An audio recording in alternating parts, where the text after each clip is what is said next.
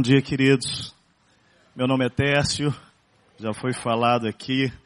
Eu quero louvar a Deus por tudo que Deus já fez, né? já falou conosco aqui.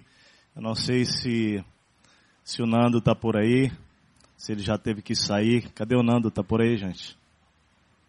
Nandinho, glória a Deus, amado. Fui tão edificado, fomos tão ministrados aqui por você. Deus usando você livremente, assim, tão de dentro para fora, viu? Glória a Deus. Para mim é uma alegria conhecer você e deixar realmente assim o Espírito falar comigo através da sua vida. Ontem o Armando também já deu um nó na cabeça da gente, né? Pastor Armando, eu digo para ele que ele bate, depois ele vai para a rede e deixa a gente para se virar com o negócio. Mas é bom demais, é sempre muito precioso. Nós temos uma grande dívida com essa igreja, a IBC, Igreja Batista Central de Fortaleza. É, nós amamos muito, muito o Armando, a Elô, Zé Edson, Edna, Alcimor, toda a família, todos os pastores, os ministros aqui, diáconos, essa equipe tão amada. Essa igreja tem influenciado nossa história de vida, minha e da Marta. Nós somos casados há quase 18 anos, eu e Martinha temos duas filhas. E Deus tem gerado mudanças na nossa própria história. Desde que nós nos conectamos com o Armando Bispo e todo o ministério e vida deles, não é? Depois a gente vai conhecendo o genro, genro, outro genro, depois vamos nos conectando à família e, e essa família IBC vai se tornando a nossa própria família.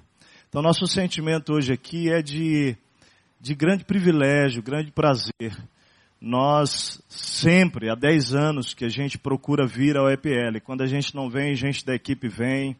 Nós estamos aqui com 14 líderes, pastores da equipe, com os filhos, toda a família. Daqui nós vamos para Jijoca, que ninguém é de ferro, vamos fazer um retirozinho de dois dias lá, né? Que terrinha maravilhosa aqui. Mas Deus tem realmente nos ensinado.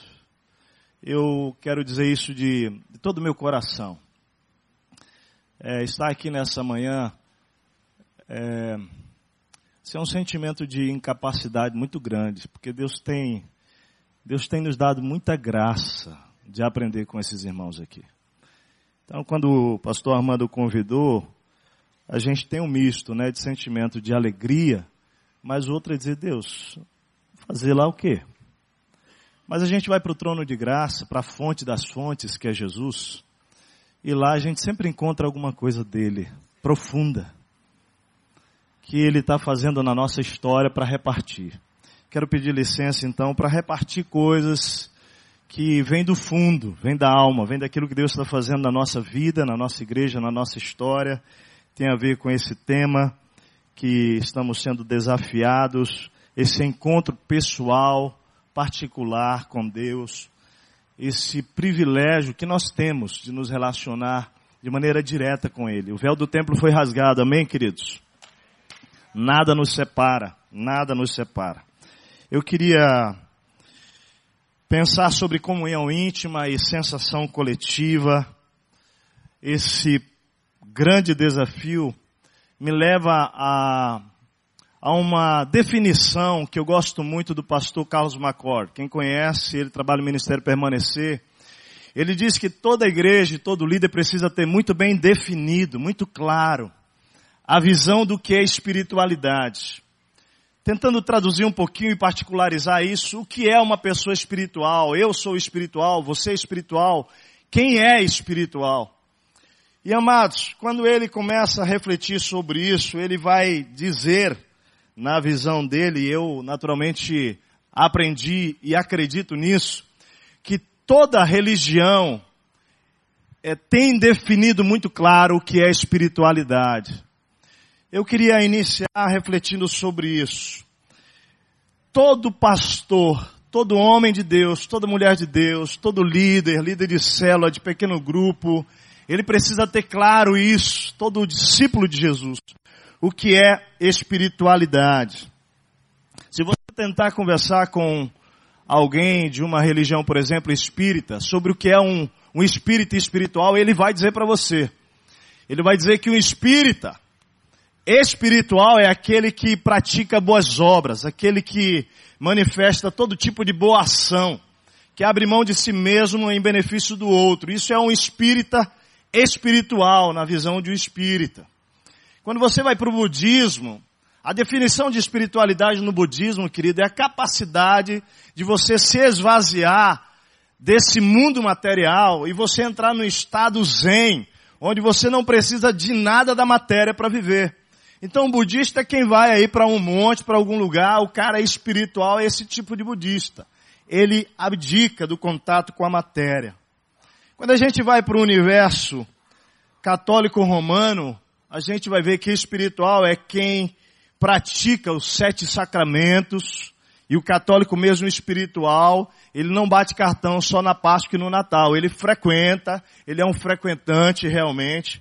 Agora, quando a gente sai desse universo para o universo, vamos entrar no universo da Igreja Universal. Você vai ver claramente que eles têm uma visão de quem é espiritual lá. Quem é espiritual na Igreja Universal? Aquele que entrega tudo financeiramente e se torna o quê? Porque se ele não prosperar, ele ainda está em pecado. Ele é próspero ele tem aberto mão de tudo que ele tem e Deus está prosperando a vida dele financeiramente. Uma pessoa espiritual no universo da Igreja Universal é isso. Se a gente vai para o universo pentecostal, e eu gosto quando o pastor Amando diz que eu sou pentecostal, eu também sou. Quanto é que são pentecostais? Não é porque nós, nós amados, estamos debaixo daquela revelação de Joel que todo Espírito seria derramado sobre a carne e alcançou você e a mim, amém, amado?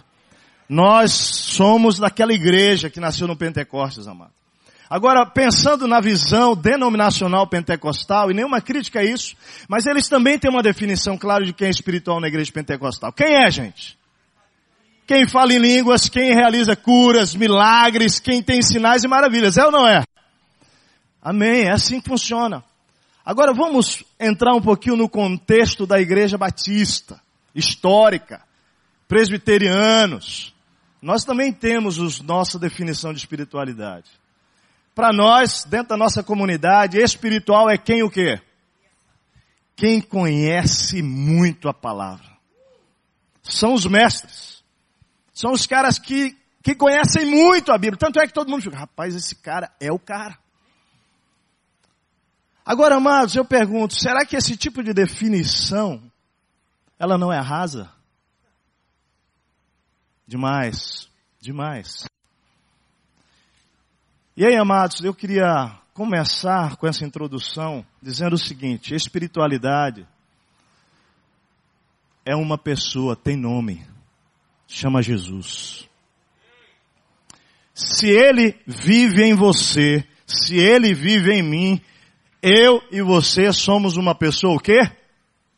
Espiritual, amém, amados? Você e eu somos espirituais, porque Deus habita em nós. Mais do que isso, é importante entender que se você tem Jesus, não tem falta de nada. Não falta nada na sua vida. Só que a pergunta que entra na minha mente nessa hora é, vem cá, então por que, que eu não vivo completamente como Jesus? Se eu sou uma pessoa plenamente espiritual. O Nando falou aqui que nós somos corpo, alma e espírito, nós cremos nisso, né? Ser integral.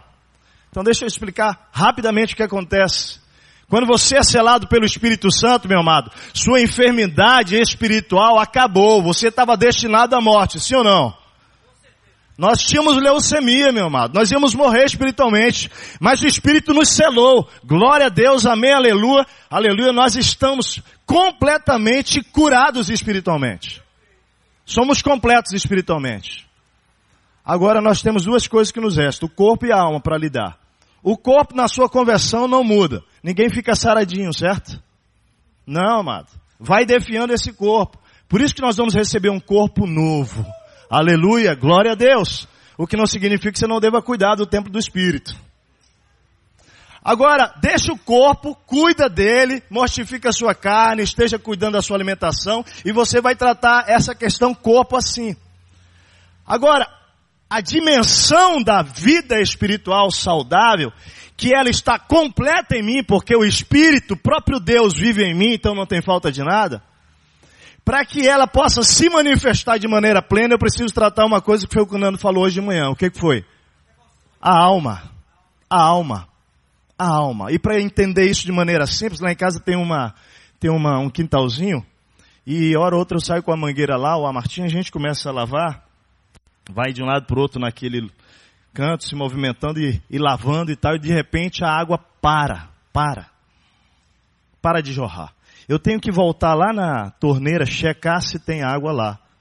E quando eu volto, sempre tem muita água lá, jorrando. A pergunta é por que não está saindo na ponta da mangueira? Porque tem dobras na mangueira. E eu preciso fazer o quê? Fazer o quê, gente? É disso, é disso que Deus falou conosco através do nada. A vida com Deus, para fluir de maneira plena lá na ponta da nossa vida, lá na mangueira, em tudo que a gente faz, precisa ser desdobrada a alma. Porque senão a vida com Deus, toda a vida de Deus, que precisa ser derramada na vida das pessoas, quando a gente fala de vida de Deus, a gente precisa traduzir. Deixa eu traduzir isso aqui. Vida de Deus Deus é amor. Amém, meu amado? Essa espiritualidade nossa que conhece a palavra, mas não derrama amor, tem que ser questionada. Porque Deus é amor. E se Deus está em mim, meu amado, Ele vai ter que desfazer as nós da minha alma para que o amor pleno dele seja derramado para todo tipo de gente. E mais do que isso, amar até o fim aqueles que são os mais desgraçados que não merecem. Sim ou não, gente? É nessa dimensão que nós precisamos começar a pensar nesse momento. Deus tem que tratar a nossa alma. Eu queria convidar você hoje, então, a pensar e olhar para a história de um homem lá em Juízes, capítulo 13. Nós vamos navegar do capítulo 13 de Juízes até o capítulo 16. Embora todos nós gostemos de aprender histórias e lições vindo do positivo, eu queria realmente dizer que a sabedoria tremenda é aprender com os erros, especialmente os registrados na palavra. Então vem comigo para a história de Sansão. Eu queria olhar para essa história hoje e refletir a partir da história de Sansão na seguinte visão: quais são os malefícios, amados, que existem que são decorrentes de uma jornada na vida de um homem de Deus, onde o particular, onde o individual, onde a intimidade com Deus, ela é tão escassa, ela é tão rasa, ela é tão limitada e tão pequena. Eu quero então ler com vocês, navegando aqui do capítulo 13 ao 16. Se tiver um celularzinho para me ajudar aqui, por favor, para eu colocar um peso aqui na minha folhinha, vai me ajudar muito. Quais os efeitos maléficos na vida de um líder, homem de Deus? Obrigado, querido. Levantado por ele para uma missão, mas que pouco experimenta o secreto, a fonte de tudo na intimidade. Sansão reflete esse líder. Capítulo 13, vem comigo, nós vamos passear aqui. Ele é um milagre. Primeiro vamos começar dizendo o seguinte: Sansão é um milagre. Sua mãe estéreo, um anjo a visita traz uma profecia de que ela receberia da parte de Deus um filho. Ela fica tão encabulada com aquilo, mas crê, vai até o seu marido, Manoá, conta-lhe a história da revelação do anjo. O, o Manoá, pai, fica tão empolgado e diz, Senhor, que o Senhor envie esse anjo de volta. Ela vai para o campo trabalhar, o anjo vem e novamente fala com ela naquele campo, ela para tudo, e o texto diz que vai chamar o seu marido para que pudesse então falar com o anjo. O anjo dá a mesma palavra para aquele homem de Deus. Observe agora, pensando em raízes emocionais, que o pai de Manoá tem um coração temente a Deus. Porque o texto diz que o desejo de encontrar-se com o anjo não era apenas para saber da revelação, mas o pai de Sansão, melhor dizendo, ele queria encontrar-se com o anjo para entender como deveria conduzir a vida e a história do seu filho. Há um coração temente, há um desejo de entender o que Deus quer fazer e falar através daquele filho que era filho de milagre. Mas amados, o texto vai mostrar que o anjo traz a visão, do, da consagração daquele menino. Nazireu, vida consagrado. Queridos, o desafio de Sansão e daqueles pais era conduzir a vida daquele menino para se tornar realmente um homem que libertaria Israel, Israel da opressão do povo filisteu que estava sofrendo por 40 anos. Nesse voto de consagração chamado nazireado, você olha lá em Números capítulo 9, você vê todo o voto de nazireu lá, você vai ver que ele precisava ser separado de qualquer tipo de impureza, de comida impura e até mesmo da morte. Se o pai ou a mãe morresse, ele não poderia se aproximar sequer do corpo e da mãe depois de mortos. Além disso, ele não poderia se aproximar também de qualquer tipo de de bebida alcoólica ou mesmo de alguma alguma suco de uva que fosse que viesse realmente da videira. Além disso, manter o seu cabelo crescendo era o sinal de que ele estava realmente debaixo desta consagração de vida. Quando você olha o texto do capítulo 13, vem comigo, versículo 26, 24 diz assim: A mulher deu à luz um menino e pôs-lhe o nome de Sansão, ele cresceu e o Senhor o abençoou. E o Espírito do Senhor, observe bem, começou a agir nele quando ele se achava em Mané, Dan, entre Jorá e Estaol. Você olha para o início da jornada desse homem, você vai pensar da seguinte maneira, cara, ele tem um pedigree espiritual. Tem ou não tem? Tem. Ele nasceu de um milagre,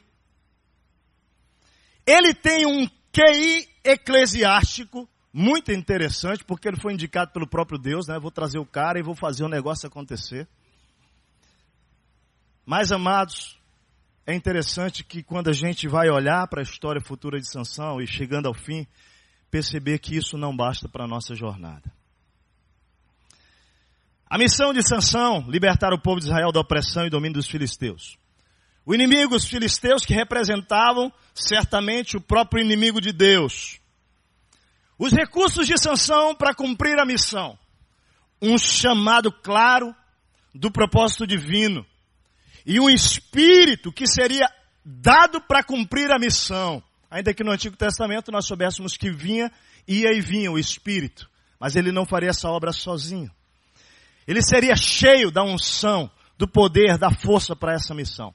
Responsabilidade dele. Como homem de Deus, manter a sua intimidade pessoal com Deus. Obediência no cumprimento do chamado e fidelidade ao voto nazireu. Vamos olhar a jornada de 20 anos como juiz sobre Israel. No nascimento e na consagração, o que nós já vimos, ele cresceu e o Senhor o abençoou. E o Espírito começou a agir. Curiosamente, o primeiro a primeira descrição pública de Sansão, amados, está lá no capítulo 14, versículo 1, diz que ele desce a Timna e vê ali uma mulher do povo filisteu. O texto diz assim, Sansão desceu a Timna e viu ali uma mulher do povo filisteu. Quando voltou para casa, disse ao seu pai e à sua mãe, viu uma mulher filisteia em Timna.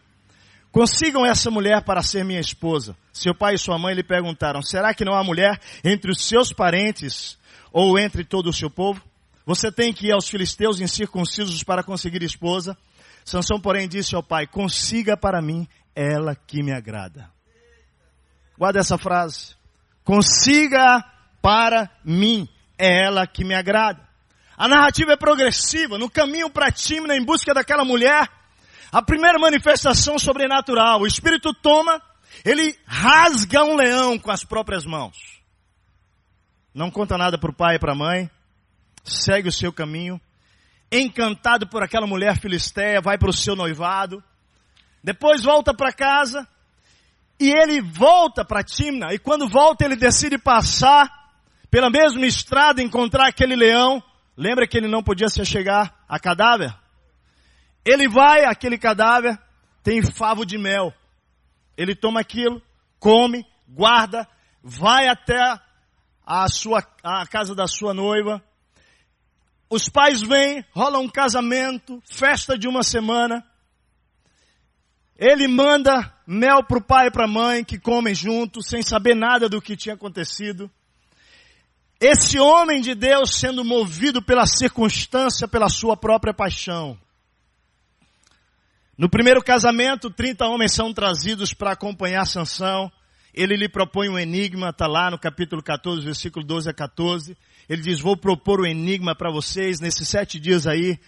Vocês precisam descobrir. Se, se conseguir descobrir, vou dar 30 vestes de linho, mudas de roupas para vocês. Se não conseguirem, eu ganho isso. Sansão, amados, faz do seu casamento um evento de festa pública de competição. Parece que Sansão precisa de emoções fortes, adrenalina, agitação. Ele é um aventureiro espiritual. Sua festa se transforma numa semana de disputa. O intrigante da história desse homem de Deus é que não há, presta bem atenção, sequer nenhum relato de consulta a Deus na jornada no quarto secreto. Não há espaço para conselho sequer dos pais. Quando perguntam, mas tem que buscar uma mulher entre os filisteus enquanto tem no teu próprio povo? E a resposta é, consiga para mim, pai. Dá um jeito. Me agrada. Me satisfaz. Quando a gente olha o texto e a história de Sansão, há dois momentos rasos que a Bíblia registra de contato de Sansão em oração íntima. Nós vamos ver daqui a pouco. Infelizmente, queridos, a jornada de Sansão na sua, no seu grande desafio de liderança é uma jornada distante, distante da intimidade com Deus.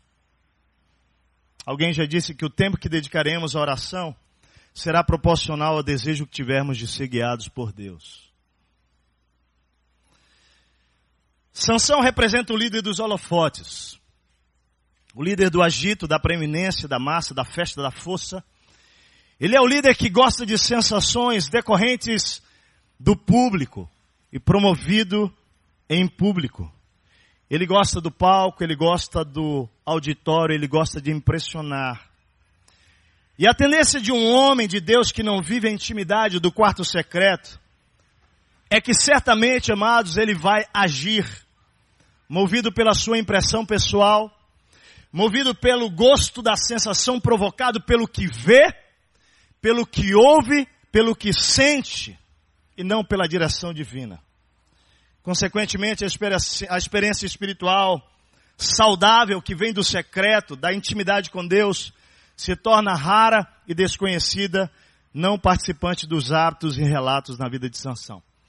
Sansão é do tipo que recebeu o poder, mas não teve sabedoria para lidar com ele que conheceu o poder, mas não utilizou para amar ao próximo, mas para o benefício pessoal.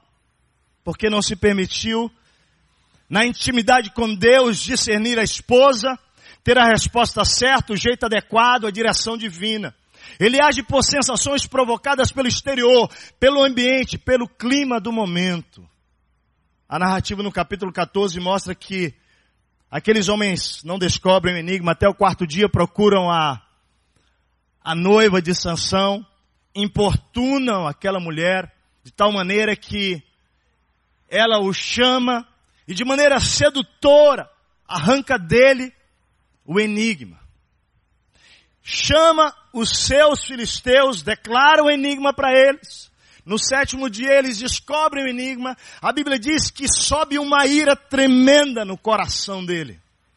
Mais uma vez o contexto rege a vida de Sansão. Mas Deus é demais, cheio de graça, não é isso? Cheio de misericórdia. Parece a gente. Parece a gente.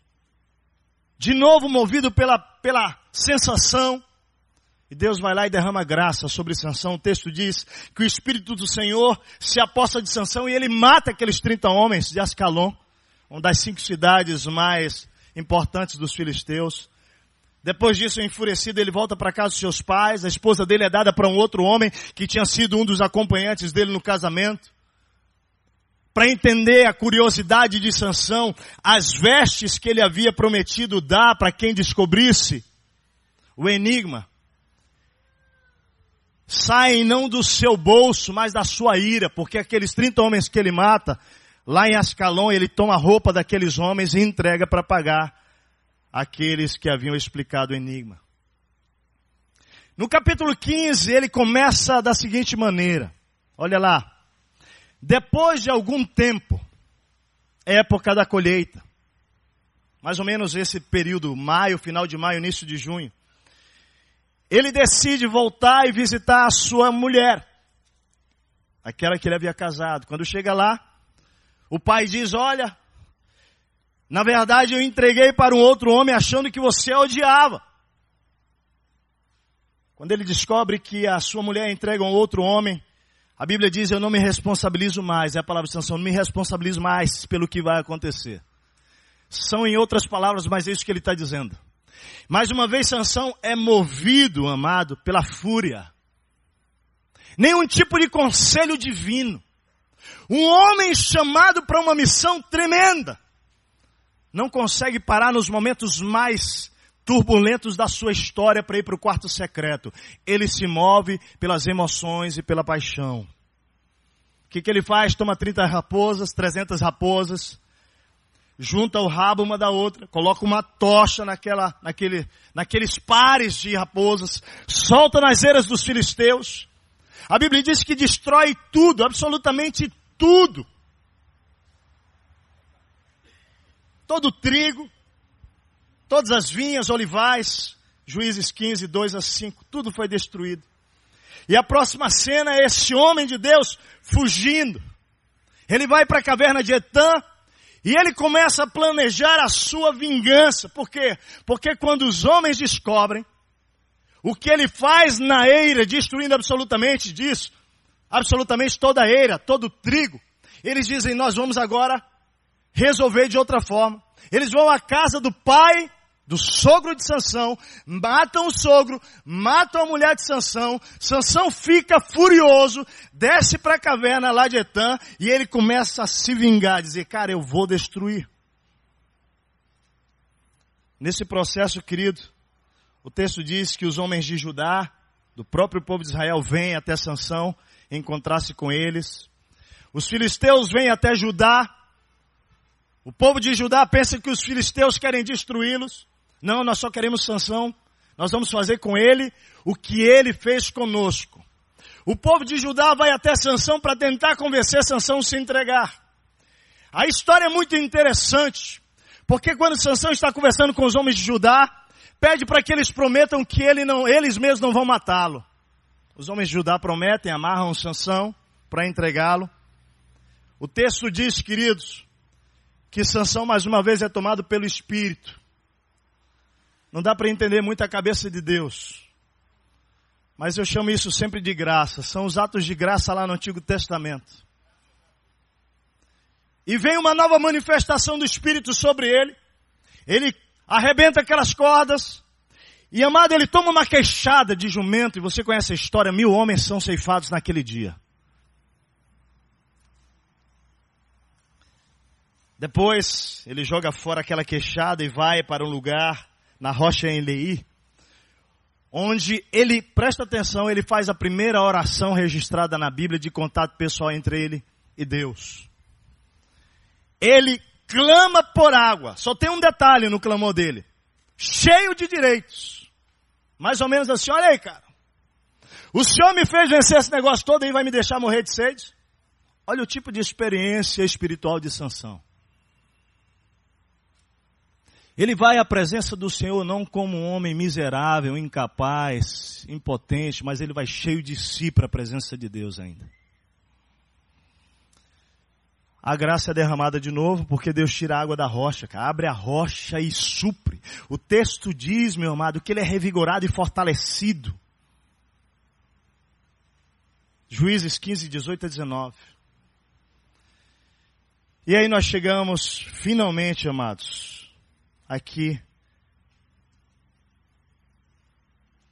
no processo do capítulo 16, onde eu quero parar um pouquinho. A pergunta que eu me faço é a seguinte: uma narrativa como a de Sansão, com tantas experiências poderosas, eu estou colocando entre aspas porque Deus estava presente lá agindo, sim ou não? Mas poderosas porque o caminho em que Sansão estava escolhendo conduzir a sua história não era movido por uma antecipação de encontro com Deus nos bastidores, mas era movido por sensações causadas pelo que estava acontecendo na sua própria história. Agora a pergunta é: o que esperar de um homem com tantos eventos públicos de poder no fim da sua história? Eu pensei, cara, um espetáculo como nunca visto nem em Hollywood, meu. O fim desse cara vai ser demais, um grande final. Algo demais, show! Mas o capítulo 16 vai apontar o declínio de Sansão, que reflete exatamente a ausência do relacionamento pessoal dele com Deus durante a sua história. E no capítulo 16 essa distância fica mais evidente. Ele foge dos filisteus, mas ao invés de ir para Deus, meu amado, ele corre para mais uma das suas aventuras com as suas paixões. Olha o capítulo 16 diz assim, que ele desce a Gaza e ele vê uma o quê? Prostituta. E ele passa a noite com ela se divertindo, amados. Depois ele usa a força para fugir dos filisteus, que ficaram à espreita para acabar com ele. Descobrindo, Sansão foge meia-noite. A Bíblia diz que ele destrói as portas da cidade, arranca com tranca em tudo, põe nos ombros, leva ao topo da colina que fica de frente a Hebron. Foge novamente. E agora ele vai para o encontro destruidor com Dalila. A bela Dalila leva Sansão a mais uma sensação de loucura. A oferta que Dalila recebe eu sempre digo o seguinte, o diabo sempre tem os seus aliados para destruir o servo e a serva do Senhor, sim ou não? Dalila, meu amado, é uma aliada para destruição de Sansão. Recebe uma oferta. Está aqui. Só para você entender, 13 quilos de prata de cada um dos homens. Tinham cinco homens escondidos atrás naquela câmara, naquele quarto. Isso equivalia, queridos, ao preço de 275 escravos. Era a oferta que Dalila havia recebido. Agora eu te convido para observar o processo da queda dele. O nosso tema é como um homem de Deus que não vai para o trono, que não vai para o secreto, que não vai para, para o quarto secreto, para a intimidade, está caminhando para o seu fim. Quando Sansão está com ela, ela começa então a articular a queda de Sansão, dizendo: Sansão, de onde vem tua força? E Sansão ele começa da seguinte maneira: olha, se você me amarrar com sete tiras de couro úmidas, 17,6 fala lá sobre isso, eu serei como qualquer outro homem. Ela amarra, e Sansão, amados, está naquela, naquele cenário de brincadeira espiritual. Presta bem atenção. Quando ela grita, o Sansão, os filisteus vêm sobre ti, Sansão. E ele brincando, arrebenta aquelas cordas. Dalila começa a usar a, a manipulação feminina de uma mulher que não é de Deus. Sim, mulheres. Porque mulheres de Deus já disseram não para manipulação, amém? E ela entra no jogo. Você não me ama? Como é que é isso? Você me diz que me ama, mas você não conta a verdade, e ele vai e brincando, ele diz, olha, na verdade me amarre com cordas que nunca foram usadas. Amarram. E aí vem o grito de novo, Sansão vem sobre ti os filisteus. Sansão corda aquelas nó quebra aquelas cordas. Vem o terceiro pedido de Dalila. Sansão diz, prende o meu cabelo. E aí ele começa a trabalhar, a tocar na aliança dele com Deus. Amarra numa peça de tear, faz sete tranças, prende na ordidura, viga transversal do tear, com uma laçadeira, e aí pronto, serei como qualquer homem. Faz isso, Sansão dorme. E quando está dormindo, ela grita, Sansão, vem sobre ti os filisteus. Sansão acorda, arranca todo aquele tear. Mais uma vez, Dalila se decepciona, mas eu quero que você olhe versículos 15 ali, 16, 15. Como você pode dizer que me ama se não confia em mim? Esta é a terceira vez que você me fez de bobo e não contou o segredo da sua grande força. importunando o tempo todo, ela alcançava dia após dia, ficando ele a ponto de morrer. Por isso ele lhe contou o segredo, jamais se passou na vale em minha cabeça, disse ele, pois sou nazireu desde o ventre materno. Se fosse rapado o o cabelo da minha cabeça, a minha força se afastaria de mim, eu ficaria tão fraco como qualquer outro homem. O texto diz então que Sansão dorme, ela anuncia, os filisteus entram, rapa a cabeça dele e começa a subjugá-lo, Juízes 16 de 15 a 19. Algumas considerações perigosas implícitas na declaração de Sansão. Quando ele diz claramente, jamais se passou navalha na minha cabeça, pois sou nazireu desde o ventre materno. Eu ficaria como qualquer outro homem tão fraco se comigo fizesse, se fizessem isso comigo. Algumas considerações. Primeiro, ele reconhece uma verdade para Dalila de maneira absolutamente pecaminosa. A verdade é, eu ficarei tão fraco como qualquer outro homem. O pecado é, ele está brincando com a aliança que ele fez com Deus. E embora ele tivesse consciência da sua fragilidade, o texto é claro que ele não agiu a partir daquela fragilidade que ouvimos agora há pouco. Quando sou fraco é que sou forte. Ele não se preservou. Segundo, ele disse, sou nazireu desde o ventre. Sansão pensou que o fato de ter sido consagrado desde o ventre garantiria a sua vitória por toda a sua vida e ministério. Entenda que a minha consagração no nascimento, na minha posse como pastor, não são créditos de vitória contínua. Eu não posso garantir a minha espiritualidade de amanhã pela consagração do passado. Eu preciso me consagrar todos os dias ao Senhor. Terceira parte da declaração de sanção. Se fosse raspado o cabelo da minha cabeça, eu perderia a minha força.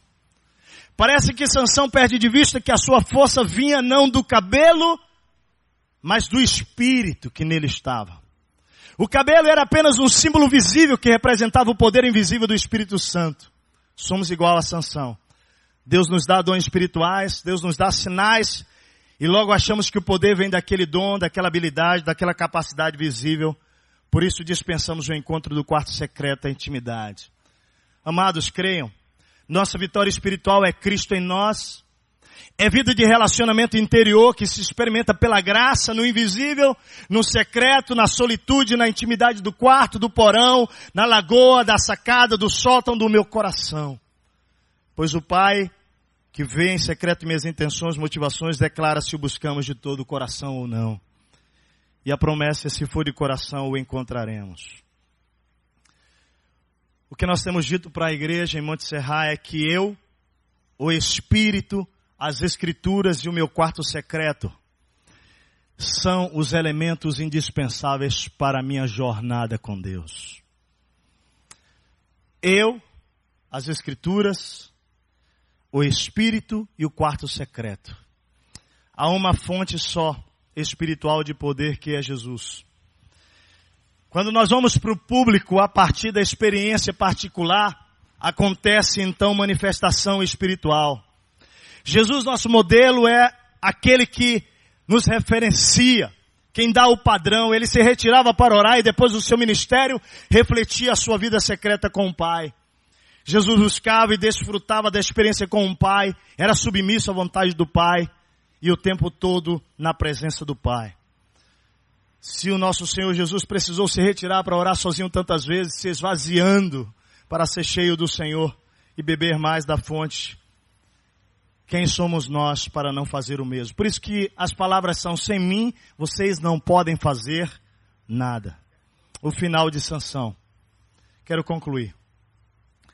Para mim, Sansão foi um líder de fortes experiências espirituais públicas mas de pouquíssimas experiências espirituais privadas. Quando não temos experiências particulares, resultados da busca direta, privada, entre eu e o Espírito Santo, nos tornamos aventureiros no reino. Aventureiros espirituais sempre buscando algo novo, mais emocionante, conduzidos perdidamente pelas sensações que vêm de fora. Do que parece que é, mas não é, da experiência do outro, do coletivo, Sansão, como líder, experimentou sensações poderosas, manifestações do espírito sobrenaturais. Mas a vida cristã, queridos, é resultado do dia a dia, do permanecer na videira. Não de sensações provocadas em momentos esporádicos. Não apenas eventos, como ontem ouvimos aqui. Não posso afirmar que Sansão viveu só do público.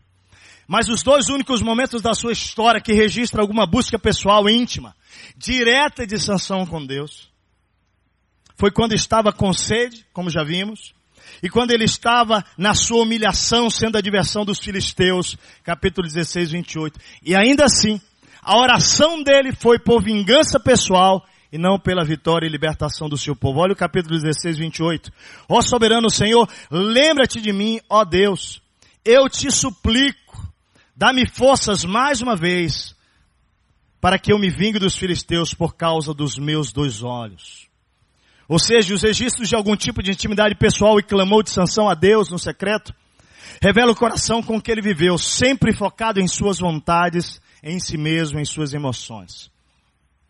Agora o líder que vive de joelhos, curtindo Deus no seu Getsemane pessoal, o foco inevitavelmente sai de si mesmo e volta-se para a obediência e realização da missão e propósito que Deus lhe confiou.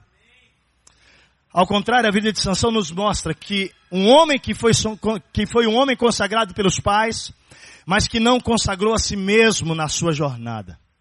Sansão foi um homem a quem Deus usou, mas que não se relacionou com ele. Um homem que suas vontades e paixões sempre falaram mais alto do que a voz íntima de Deus no seu íntimo. Humildemente, humildemente eu diria que o reflexo da falta de experiência pessoal, particular, íntima de sanção, fez com que ele usasse o poder de forma egoísta, precipitada por vezes, inapropriada, buscando a sua própria satisfação, saciar os seus próprios desejos. Embora as vitórias de Sansão sobre os filisteus tenham sido respaldadas pela cobertura ou revestimento pontual do Espírito, em cada uma daquelas situações que vimos, chegou a hora onde Deus disse: basta, basta, meu servo não pode andar assim. Amados, eu queria olhar para essa história e nessa conclusão dizer o seguinte: Lições finais que nós precisamos aprender como líderes. Quando o líder espiritual não vai à fonte por meio do relacionamento íntimo com Deus, ele fica obstinado por saciar os seus próprios desejos pessoais, carnais. Ele vai correr o risco de ser controlado por eles. O texto diz: todas as quedas de Sansão foram pelos seus olhos. Pelos seus olhos. Nós homens precisamos vigiar com os nossos olhos e fazer um pacto com eles. Quando Deus me chamou para o ministério, a minha grande luta era os meus olhos. Eu havia me envolvido com pornografia na minha adolescência. Eu disse, Deus, mas eu sou tão impuro, Senhor. Minha mente é tão suja. Deus começou um processo de santificação na minha vida tão sério, mas tão sério. Eu fui entendendo as minhas mazelas e talvez hoje, a partir daquilo que nós ouvimos na primeira palavra dessa manhã, Deus falou: Você não pode ir sem deixar eu desfazer as dobras da tua alma. Havia tanta imoralidade na minha mente, gente. Quando eu conheci a minha noiva já no seminário, eu estava tentando lidar com essas coisas. Eu confessei para Martinha todas as coisas. Mas você já viu esse lance de pecado editado? Conhece essa coisa? Você edita pecado? A gente tem mania de editar pecado. Somos craques nisso. Então contei para Marta todas as coisas, mas deixei uma partezinha lá. A partezinha foi a seguinte: eu ainda luto com isso hoje, eu preciso de ajuda hoje. A gente parece que conta os pecados quase do passado sem lembrar, eu tenho que enfrentar isso hoje. Deus está desfazendo as dobras da alma, né? Mas até que ele desfaça completamente, a gente está lidando com essas coisas o tempo inteiro.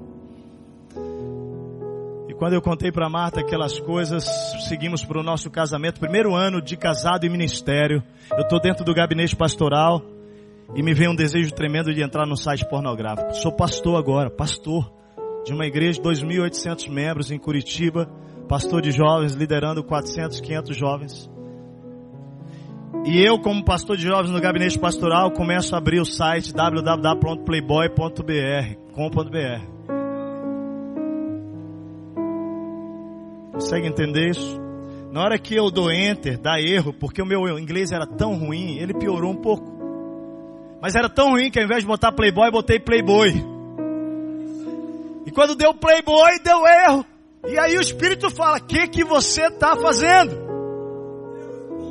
E eu caio de joelhos ali, amado, e começo a dizer: Deus tem misericórdia de mim, Pai. E o Senhor fala: Denuncia, filho, denuncia. Denuncia, abre o jogo. E eu falei: Mas Deus, o pai da Martinha traiu a Martinha. Martinha tem lá as dobras de alma dela. Ela sonhou comigo. Agora eu vou dizer que eu não sou tudo aquilo. É, meu filho, mas você contou quase tudo. Você editou o seu pecado. Esse negócio de editar pecado é o cara que foi lá na célula, lá no pequeno grupo e contou, meu irmão, eu tenho que abrir o jogo, tenho que contar o meu pecado aqui. Abre o jogo, meu irmão. Você vai ser curado aqui nessa noite. O cara conta. Ó, oh, irmão, eu roubei uma corda e eu passei, era a corda colorida, linda, maravilhosa e não sei o que, eu roubei aquilo. Pessoal acha meio estranho o negócio da corda. Mas vai lá e tudo bem, irmão, vamos orar, impõe as mãos, o irmão é perdoado e tal. Mas o, o cara que ajudava ele na jornada lá, discipulador, sei lá o que, chama para o um encontro e fala, mano, conta a corda aí, o negócio melhor. Quando o cara começa a apertar mesmo, o cara falou, oh, mano, na verdade é o seguinte, tinha um cavalo lá e eu roubei foi o cavalo, não foi a corda. A gente edita pecado. Agora tô eu lá e Deus falando, denuncia o cavalo. Porque você falou da corda, Tess. Tá bom, Deus, vou falar hoje. Não falei. Segundo, terceiro, quarto. No sétimo, sei lá, décimo, quinto dia, sei lá quando foi a Marta. Entra no computador. Teste, vem cá, vem cá, vem cá. E eu vou, meu Deus, eu tremi de cima a baixo. Mas como Deus nos ama, porque Ele não nos deixa na nossa miséria da escuridão. Aí ela me chama. Olha aí, alguém tentou acessar aqui playboy.com.br, mas o cara além de ser vergonha é burro. O cara escreveu Mal sabia que era o marido dela, o sem vergonha burro. E a Martinha é tão espontânea, ela sai e começa a entrar em cada corredor, era pastor disso, pastor daquilo, e ela vai. Vamos contar porque o cara pode estar acessando nos outros computadores. Eu falei, Martinha, não precisa, e ela vai. E eu vou atrás desesperado. Ela volta para a sala, ela está realizada. E o Senhor está dizendo, eu quero te libertar hoje. Hoje. Meus amados, o líder que não vai para o quarto secreto para jogar limpo com Deus, ele fica obstinado por saciar os desejos mais falsos que o diabo oferece. Era eu lá, era eu lá. Eu tinha que denunciar aquilo. Primeiro ano de ministério. Sabe como eu olho para aquele dia? Fechei a porta, olhei para ela e disse: Marta, olha nos meus olhos. Ela olhou bem nos meus olhos e disse: Ela estava feliz. O sem vergonha e burro sou eu.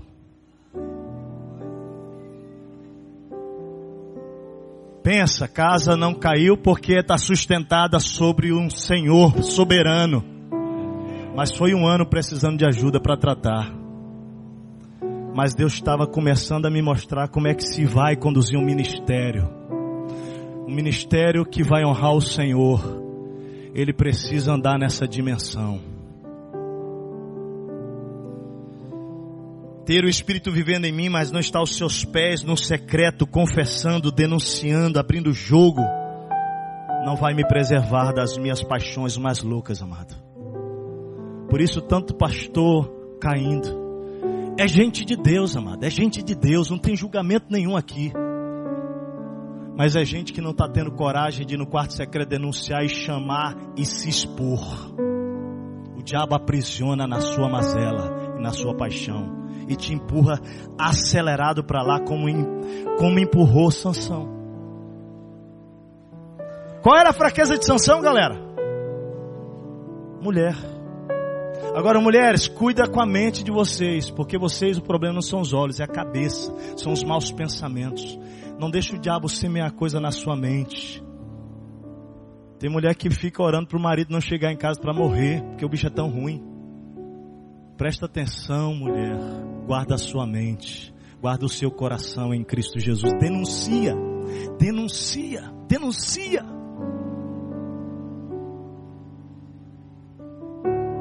Nesse processo Deus vai tratando, vai tratando. E aí Deus vai mostrando como Deus já ministrou para nós hoje. Quantas feridas de almas decorrentes do passado, né? Que precisam ser tratadas realmente. Tratadas. Lidadas, confessadas, denunciadas. E é coisa feia mesmo. Mas você precisa deixar Deus tratar isso aí. Quais são as paixões que têm exercido força sobre a sua vida e tirado você da missão? Sabe que eu creio que quando Jesus se torna a nossa maior paixão, o ambiente preferido da nossa vida vai ser o quarto secreto, o Espírito e a palavra. Só quando ele se torna a nossa maior paixão. Só quando ele se torna a minha maior paixão. Eu gosto muito de moto. Primeiro ano de ministério em Porto Alegre, comprei uma moto. Quebrei um princípio com ela, que nós sempre decidimos as coisas em unidade espiritual. E ela disse: Não é hora, Tessa. Eu falei: Não, mas eu tô orando. Eu orei. Rapaz, a gente usa esses negócios aí. Deus tem misericórdia. Comprei a moto. Primeira noite que eu fui sair com ela, ela dava aula na faculdade de teologia. Eu tô lá com Bluetooth, todo faceiro e tal. Quando de repente a gente vai ligar a moto, a moto nova não pega. Já viu moto nova que não funciona? Foi a minha. É que Deus ele faz essas coisas. Ele mexe lá na moto. Aí eu vou pegar a moto 500 cilindradas e fazer funcionar, eu. Quando fiz funcionar, esqueci que ela era 500 cilindradas, ela empinou e foi. Do jeito que ela foi, ela me arrastou com a boca no pó. Literalmente. Se você não se prostra com a boca no pó, Deus vai te colocar lá com a boca no pó. E vai dizer: abre mão das suas paixões para se tornar o que eu quero que você seja, meu filho. Eu quero terminar dizendo o final da história de Sansão. Porque quando você olha para o texto de Sansão, para mim, para mim, para mim, a autoconfiança dele lá na, na quarta vez é eu sairei como antes e vou me livrar. Não foi isso que ele disse? Arrogância, prepotência. E vem, queda, os olhos são furados. Me parece que o furo nos olhos é a revelação da condição espiritual de Sansão. Ele estava cego espiritualmente. E agora finalmente acontece o que? Ele se torna, presta atenção nisso. Ele se torna o motivo da festa dos demônios, porque o texto diz que os filisteus se reúnem para invocar o Deus deles, que haviam derrotado o Deus de Israel. Sabe como é que eu olho para isso? que o homem de Deus, quando não vai para o quarto secreto, ele se torna motivo de festa no inferno. E para terminar, chega uma hora que os filisteus dizem assim: traz sanção para nos divertir. Essa para mim é a parte mais triste dessa história de um homem de Deus. Você pode imaginar o que Deus está falando aqui nessa manhã? Que o ambiente onde Deus vai tratar a nossa história e nos tornar o que Ele quer que nós sejamos no reino dele cumprir a missão que Ele nos confiou, é lá no quarto secreto. É lá. Essas experiências de momento públicas, elas não vão levar você até o fim com vitória. E aí, amados, o final da história é um homem de Deus divertindo, literalmente divertindo o inimigo, o inferno. Eu quero terminar te fazendo uma pergunta nessa manhã.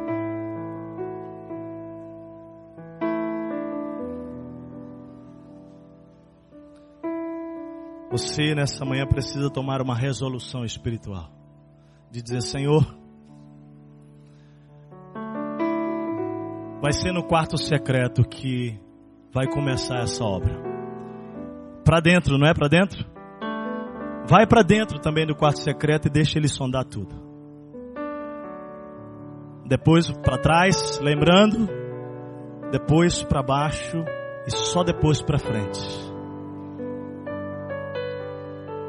Mas a palavra dessa manhã é líderes, homens e mulheres de Deus. Não permitam, não permitam que a distância de vocês, nossa, não permitamos entre nós e o Senhor, na intimidade, faça com que nós sejamos líderes que divertem o inferno. Deus tenha misericórdia de nós. Deus tenha misericórdia de nós. Eu quero orar nesse momento final, convidando você para dizer: Senhor, o diabo não vai fazer festa através da minha vida, não. Eu não vou dividir o inferno, não vou divertir o inferno em nome de Jesus. Mas a minha vida será para a glória do nome de Jesus. Você quer isso? Se ajoelhe onde você está e eu quero orar dessa maneira para o Senhor Jesus.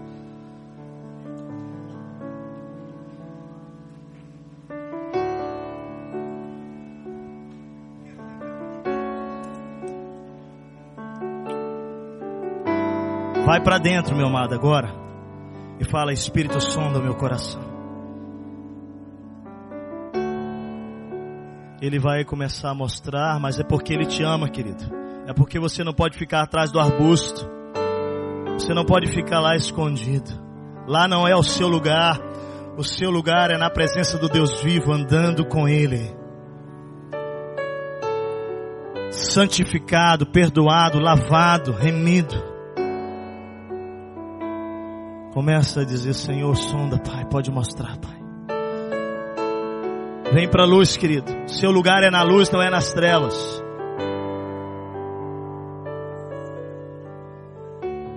O final que Deus tem para a sua vida não é o final de Sansão. Quando a gente conta essa história para crianças, a história de Sansão, a gente sempre lembra.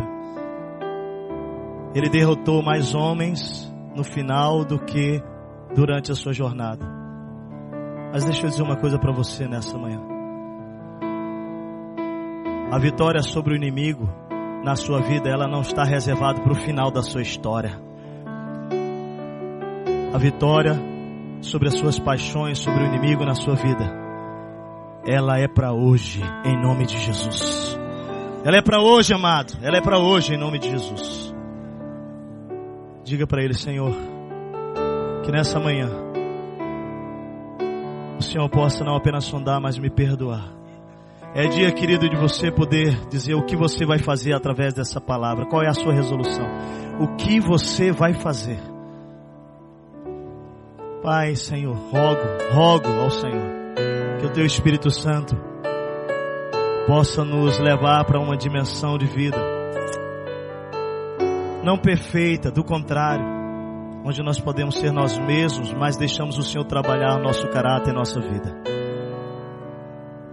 sendo movidos não pelas emoções, não pelas paixões, mas pela direção, pela manifestação do Senhor lá no quarto secreto, através da palavra, da oração, da revelação do teu espírito para nós. Que nessa manhã o Senhor traga graça sobre cada vida aqui que está agora confessando. Derrama, Senhor, da tua graça, da tua misericórdia. E, Senhor, restabelece a vida desses homens e dessas mulheres de Deus na tua presença. Para que, ó Deus, eles possam realmente viver tudo aquilo que o Senhor tem. Eu peço isso para mim também, Senhor. Continua a me conduzir para uma saúde espiritual, Senhor Deus, na tua presença, na tua presença. Em nome de Jesus, Pai.